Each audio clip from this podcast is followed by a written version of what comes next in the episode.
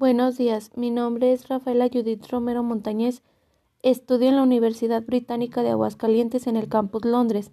La materia es Sociología de la Educación impartida por el profesor Daniel Velázquez Cermeño en la licenciatura Pedagogía. En este tema hablaré del constructivismo. ¿Sabías que el ser humano aprende un 80% más al construir su propio aprendizaje? El constructivismo es un modelo pedagógico que nos dice que el conocimiento no es una copia de la realidad, sino una construcción del ser humano. Se realiza con los conocimientos que las personas ya poseen en todo momento, todos los días y en todos los contextos.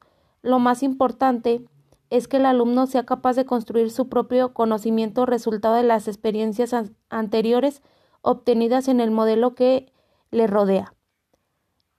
Un ejemplo sería si yo le pido a un niño dibujar un árbol, su dibujo no es una representación del árbol, sino de lo que ya sabe de él. Esto sería todo. Gracias por su atención.